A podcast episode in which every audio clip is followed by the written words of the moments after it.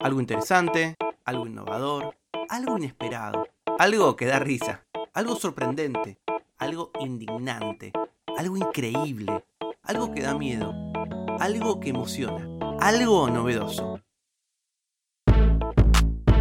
Algo que no sabías. Con Tomás Balmaceda. Muchas veces escuchamos que el perro es el mejor amigo del hombre, pero la verdad es que es algo más que una amistad. De alguna manera los humanos son para los perros domésticos sus almas gemelas. La devoción y admiración que la mayoría de los perros siente por sus dueños es tal que sería equivalente al sentimiento de una persona cuando se enamora. ¿Cómo es posible? Bueno, todo está en las hormonas. Se trata de la oxitocina. Según un estudio realizado por la Universidad Japonesa de Asau, el cerebro de los perros libera oxitocina cuando ve a su dueño o a su dueña. Es la conocida hormona del amor. Ello le genera una sensación de bienestar aumentando sus conductas de afecto, cariño y confianza, además de disminuir su estrés. De hecho, se dice que los sentimientos que produce la oxitocina llegan a ser adictivos. Por eso los perros pueden demostrar conductas de verdadera emoción, euforia, al ver a su dueño después de tan solo unas horas de estar separados. Este enamoramiento de los perros es algo que sus dueños pueden observar todo el tiempo. Por ejemplo, cuando quiere dormir con nosotros a la cama o cuando, por ejemplo, lo sigue al dueño en las distintas habitaciones de la casa, atento a cada movimiento, a cada gesto. También puede ser lo que sucede cuando nos traen sus juguetes. Una especie de señal de agradecimiento, ¿no? O cuando está cuando nos vamos de vacaciones o nos vamos de viaje y nos avisan que está cerca de nuestra ropa o de algún objeto que tiene nuestro olor. Los perros parecen estar casi biológicamente incapacitados para ocultar sus estados de ánimo. Arrastran los pies, olfatean, mueven la cola. Todo el tiempo son indicios de nerviosismo, de enojo, de satisfacción, de alegría pura. Hay un famoso cuadro que muestra a los perros jugando al póker. Bueno, eso sería en muchos sentidos imposible. En uno de los sentidos es que no pueden ocultar lo que sienten. Los gatos, en cambio, tienen un lenguaje corporal sofisticado. Sus estados de ánimo se señalan mediante una combinación bastante compleja de movimientos de la cola o incluso cómo está el pelaje, la posición de las orejas, los bigotes. En general el ronroneo parece ser una señal de que nos podemos acercar y que aquello que están haciendo eh, les gusta pero en ocasiones quiere decir que tenemos que mantenernos alejados. Bueno, tal vez sos mascotero y todo esto te resulta súper conocido. Pero esto es algo que no sabías los perros aprendieron a imitar a los bebés y por eso parecen más amistosos que los gatos. ¿Qué pasa? Perros y gatos son muy distintos, más allá de los dichos. Y en general los perros parecen tener mejor prensa que los gatos. Parecen más simpáticos, parecen más afables. Los gatos siempre están como medio distantes, medio separados, medio desconfiados. Bueno, quizás alguno de los orígenes de esta confusión tiene que ver, por ejemplo, con cómo fueron domesticados. El de los gatos fue un proceso mucho más gradual que el de los perros y los gatos estaban en gran medida manejando la situación. Los primeros gatos domesticados comenzaron a aparecer en las aldeas neolíticas de Medio Oriente hace más o menos 10.000 años.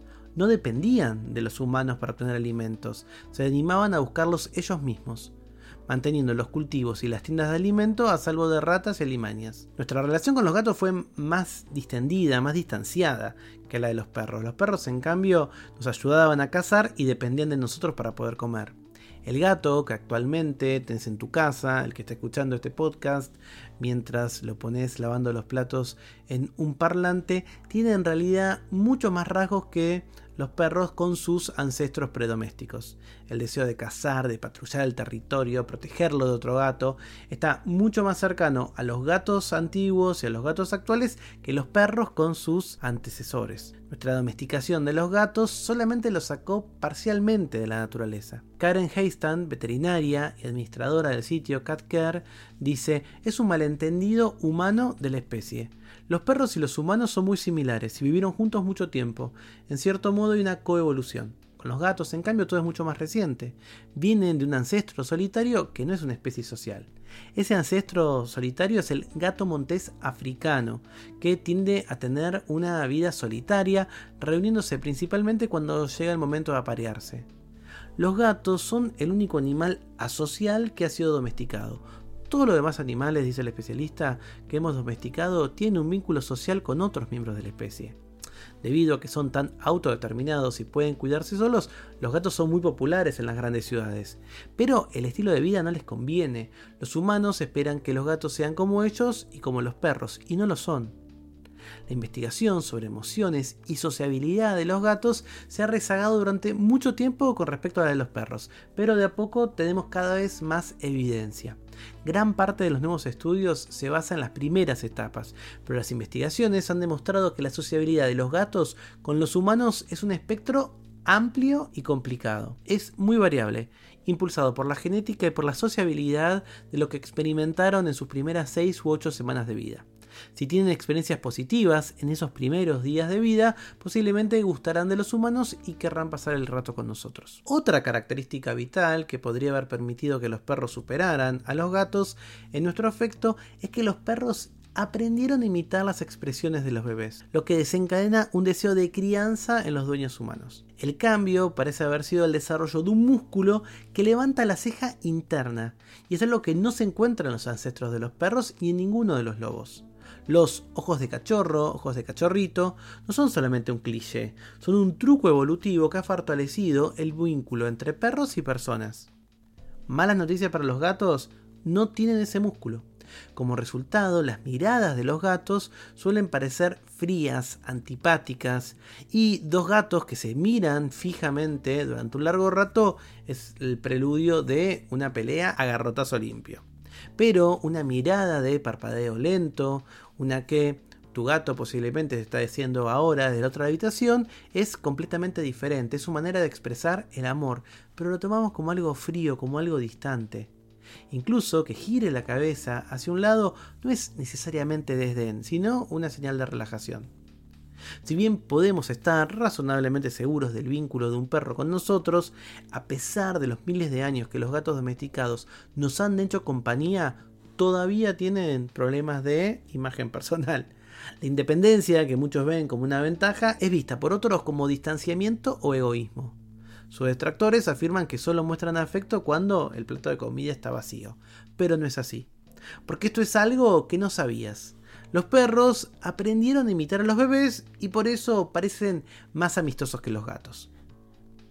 Para hacer este episodio estuve leyendo bastante acerca de gatos.